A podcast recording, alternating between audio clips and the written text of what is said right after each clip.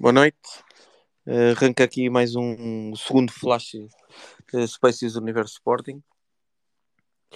Hoje, com a presença do Pedro Miguel Paiva, uh, vou fazer três perguntas.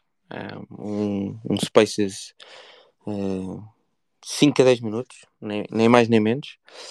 Só que, fazer o convite ao Pedro, aguardar que mais pessoas se juntem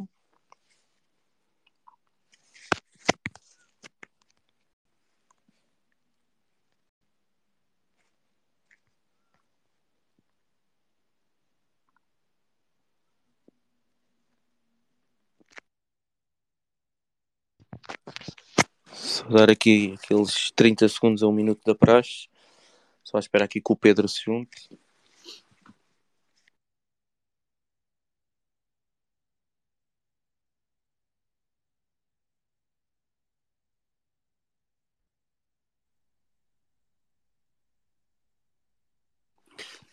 Já temos aqui o Pedro connosco. Pedro, boa noite. Alô. E obrigado boa noite. por teres aceito o convite. Uh, já sabes como é que isto funciona. Um, é um Spaces, mas é, é em versão flash. Flash. É live. São três perguntas. Tens 5 a 10 minutos para responder. As perguntas serão sobre um, a atualidade uh, leonina. Por isso, uh, vamos a isso. A primeira pergunta, Pedro. Um, depois do triunfo frente ao Vitória de Guimarães, nesta jornada. Uh, és da opinião que o Sporting deu um pontapé na, na crise e que voltou a entrar na, na corrida pelo título? Achas que ainda é possível? Um, epá, eu, eu tenho que dividir esta resposta em dois momentos. Eu acho que, tipo, apesar da vitória sobre o Vitória, um, ter sido construída muito pá, no querer, no, no, no, toque reunir da equipa, uh, equipa técnica, jogadores e, e, sobretudo, na determinação de vencer a todo o custo, epá, não deixa de ser uh, um jogo marcado pela expulsão de um jogador do Vitória. Uh, e, e, esta expulsão acontece ainda numa fase muito prematura do encontro. Uh, eu acho que esta expulsão acaba por retirar alguma pressão sobre o Sporting, acaba por dar mais espaço para que, se puder, para que o Sporting pudesse explanar o seu jogo e eu acho que a equipa sentiu que estava em vantagem competitiva. Um, e o Amorim também percebeu logo de imediato isso uh, uh, e, e, mexeu na equipa. Uh, aliás, mexe imediatamente com a entrada do Edwards. passamos a jogar com uma coisa que não estamos muito habituados, mas quase praticamente numa linha de quatro defesas, com os laterais a conseguirem imprimir profundidade no jogo, quer o Porro, quer o Mateus Reis. Um, e, e, eu acho que foi até era uma questão de tempo até os gols aparecerem. Um, eu, eu, não sublinho que o Sporting teve aqui uma boa entrada no jogo, até imprimindo logo desde o início uh, uma alta rotação na circulação de bola, no volume ofensivo uh, uh, e até pelo número de oportunidades criadas, muito mais do que nos últimos jogos que nós assistimos do Sporting. Ou seja, Uh, o, o, Sporting vence este jogo porque tinha mesmo que vencer este jogo, não, não havia outra hipótese e, e, e teve essa vantagem competitiva que eu acho que lhe deu proveito uh, uh, e lhe deu mais espaço em termos de disponibilidade psicológica, física e até na eficácia do gol. Mas mesmo assim, eu acho que não deixou de evidenciar algum atabalhoamento, principalmente no último terço do terreno um, e em zonas de finalização. Agora, se esta vitória é o pontapé na crise, epá, eu creio que será preciso o jogo de Famalicão para atestarmos isso. Um, eu acho que nós, com esta vitória sobre um Vitória de Guimarães, que uh, uh, uh, tem estado cada vez melhor na Liga, um, foi a única equipa que tirou pontos ao líder. Um, esta vitória acaba por, de alguma maneira, dar um balão de oxigênio ao plantel e ao próprio Ruben Amorim. Mas eu acho que uh, uh, vai ser no próximo jogo, uh, para já num estádio onde o Amorim, como treinador do Sporting, nunca ganhou, frente ao Famalicão, que precisa muito de pontos, que eu acho que temos que, que o Sporting tem que mostrar que está mesmo determinado em se afastar deste mau momento uh, que vive de resultados. Um, porque ainda não esquecemos a derrota uh, frente ao Aroca, na eliminatória, uh, quer para a Taça de Portugal com o Varzim, e quer a fatídica noite frente ao Eintracht aqui em Alvalade, onde fizemos uma exibição hum, a todos os títulos fraquíssima. Um, agora, o verdadeiro pontapé na crise, na minha opinião, vai ter que ser dado ou, ou, ou comprovado uh, no pós-mundial, assim que a Liga uh, retomar os jogos um, e, e, naquilo que será o nosso percurso em termos de jogos até ao, estádio, até ao jogo da luz, até ao jogo eh, em que enfrentamos o líder, e depois nos jogos seguintes. Ou seja, se nós uh, uh, encarreirarmos agora Uh, num ciclo de vitórias, eu acho que aí sim poderemos aferir que se calhar estamos a dar um pontapé na crise, um, porque não me parece que seja este jogo contra o Guimarães uh, que, que, que, nos faça já pensar que as coisas estão de novo uh, naquilo que tem sido, ou que teria, ou que foi até ao final da época passada, o normal do Sporting com o, o Ruben Amorim. Quanto ao título, uh, epá, eu acho que a luta pelo título não me parece que já esteja uh, nas nossas mãos. Uh, eu acho que, pelo menos para já, eu acho que é preciso o líder perder pontos. Eu acho que nós temos que contribuir para essa perda de pontos uh, já na ida ao Estádio da Luz e é preciso que todos tenhamos presente isso mesmo. Uh, um, e, e, mas mesmo assim uh, é preciso também que o Sporting não, não, não, o Sporting não pode patinar, não pode perder um único ponto, uh, pelo menos nos próximos 6, 7 jogos. Um, e então aí sim, porque são nesses 6, 7 jogos que o Benfica vai ter aqui algumas saídas, se calhar de cariz mais complicado, nomeadamente a ida à Pedreira, há um Braga que também precisa de fazer um reset agora nesta paragem. Um, e, e, eu acho que de alguma maneira uh, uh, será mesmo preciso o Benfica perder alguns pontos para nós entrarmos de novo na luta. Mas lá está, se nós fizermos aquilo que nos compete, que é basicamente ganhar uh, o máximo de jogos, ou seja, todos os jogos que estão uh, calendarizados ainda por disputar uh, na Liga, se apontarmos uma pontuação entre os 80 e, e os 85 pontos, uh, epá, podemos aspirar a lutar pelo título até ao fim. Mas, mas o foco mesmo do Sporting neste momento tem que ser lutar para chegar ao segundo lugar o mais rapidamente possível.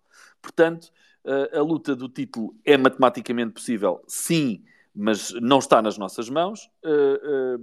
a luta para chegar ao segundo lugar, não dependendo totalmente só de nós neste momento, e o jogo está muito mais ao nosso alcance se não perdermos mais pontos do que o primeiro lugar. Pedro, temos, de forma temos... mais sucinta, Sim. Um, perguntava-te também que vimos no último jogo eh, uma tarde da, da, Juve, da Juveléu uh, que dizia que a culpa não era do, do Amorim.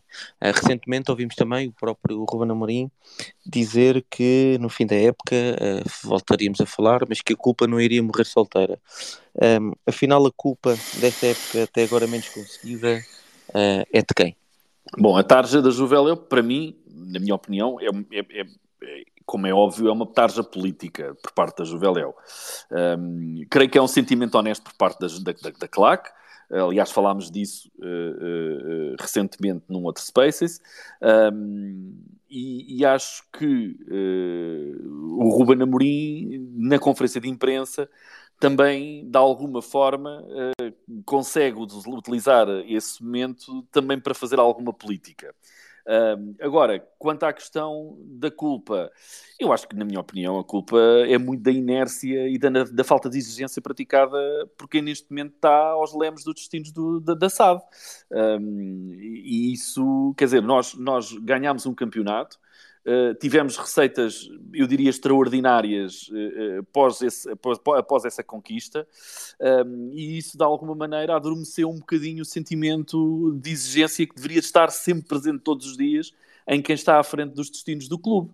Uh, portanto, eu acho que de alguma maneira aqui a direção tem grande responsabilidade naquilo que está a acontecer época e, e elencando aqui até alguns, uh, uh, alguns motivos pelos quais eu tenho essa ideia, um, eu acho que, que, que, nós partimos para esta época sem, uh, sem a pressão e exigência que a direção deveria ter mostrado e demonstrado, quer perante os sócios e adeptos e, e, e, também muito para fora, para o exterior, dizendo que o Sporting estava a esta época para voltar a reconquistar o título. Uh, isso nunca foi dito, claramente.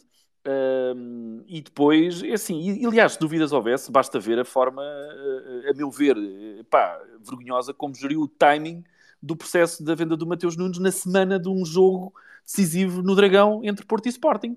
Quer dizer, um, um, eu acho que uma direção, uma estrutura que tivesse os níveis de exigência no máximo, sabendo de todo que uma saída de um, jogador, de um jogador que era pilar naquele momento da época do Sporting, era estar a enfraquecer o Sporting por a jogar contra um adversário que, uh, ganhando, ganharia uma vantagem sobre o Sporting a todos os títulos, quer pontual e quer também em termos morais. Portanto, uh, eu acho que essa falta de exigência foi, foi bem demonstrada nesse momento da época, assim como depois as declarações de, de, do Presidente à entrada para uma Assembleia Geral, onde acho que, que acaba por por também demonstrar essa falta de exigência, libertando o plantel e a equipa técnica da pressão de ter que ganhar obrigatoriamente os jogos com o Marselha ou até mesmo qualificar-se para os oitavos de final de, de, de, da Liga dos Campeões.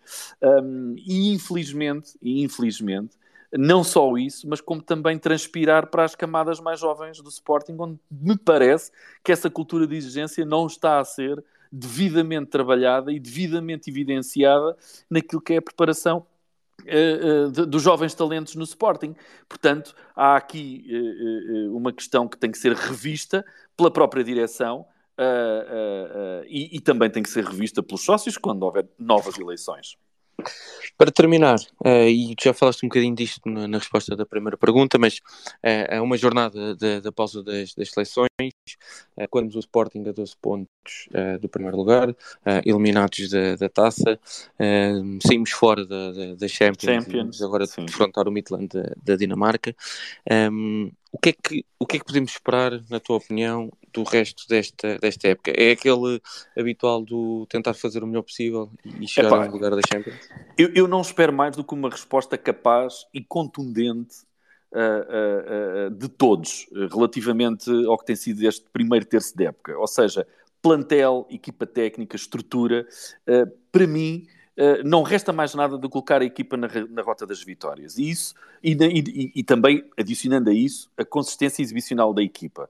Uh, uh, e isso só se consegue se tivermos os níveis máximos de exigência a todos os títulos, porque é de todo essencial perceber que só vencendo todos os jogos é que nós podemos apontar aos objetivos que ainda temos ao nosso alcance.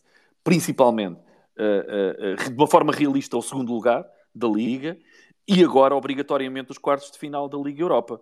Porque, enfim, uh, o sorteio hoje acaba por ditar também um bocadinho uma coisa, porque este sorteio da Liga Europa, uh, se tem calhado um, um, um peso pesado, um, pronto, o Sporting, a equipa técnica poderia dizer, é pá, calhou-nos isto, a gente não vai, vamos lutar, mas agora, calhando o Midtjylland, quer dizer, o oitavo classificado da, da, da Liga Dinamarquesa, não, não, não, não resta outra possibilidade se não eliminar esta equipa, não é?